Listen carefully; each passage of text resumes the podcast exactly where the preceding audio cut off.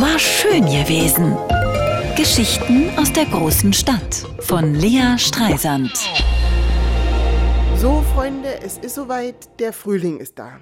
Allergikerinnen wie ich sind auf doppelte Größe angeschwollen und auf den Standesämtern herrscht Hochbetrieb. Es wird kräftig geheiratet. Bei uns im Rathaus Pankow immer mittwochs und freitags von 9 bis 15 Uhr. Eine Eheschließung nach der anderen. Das Glück am laufenden Band. An diesen Tagen muss man immer aufpassen, dass man auf dem Gehweg vor dem Portal nicht auf Reiskörnern und Blütenblättern ausrutscht. Bei uns war es ein Freitag im Herbst, nach Ende der Allergiezeit, besser für die Fotos. Und der Ring passte auch. Momentan muss ich den immer abnehmen, weil meine Finger so geschwollen sind. Der Antrag war sehr romantisch, am Telefon. Ja gut, dann heiraten wir eben, sagte mein Bräutigam. Er war im Büro und klang original, als würde er nebenbei was anderes machen. Oh nee, nicht so, maulte ich. Du könntest mich wenigstens fragen. Ich denke, du willst heiraten, sagte er. Ja, Mann, sage ich, aber ich will auch gefragt werden. Ich konnte sein Augenrollen hören. Also gut, liebe Lea, willst du? Mann, du Blödmann, rief ich lachend. Nicht am Telefon.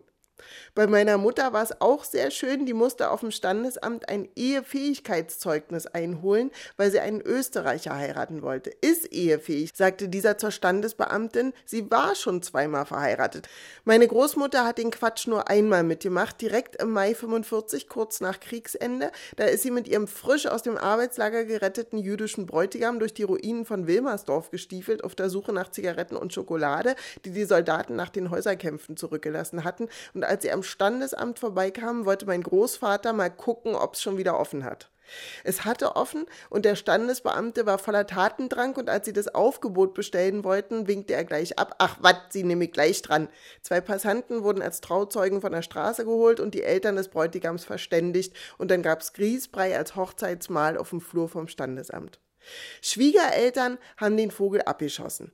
Die haben an ihrem 40. Hochzeitstag geheiratet war für beide die zweite Ehe und sie sind sehr gläubig, aber nach 40 Jahren haben sie sich dann doch getraut, den Pfarrer zu fragen und nochmal kirchlich geheiratet. Süß, nicht? So, und nun hoffe ich mal, dass die Allergietabletten bald wirken, damit ich meinen Ring wieder anziehen kann. Soll ja schließlich jeder sehen, dass mein Mann eine ehrbare Frau. Pff, Quatsch.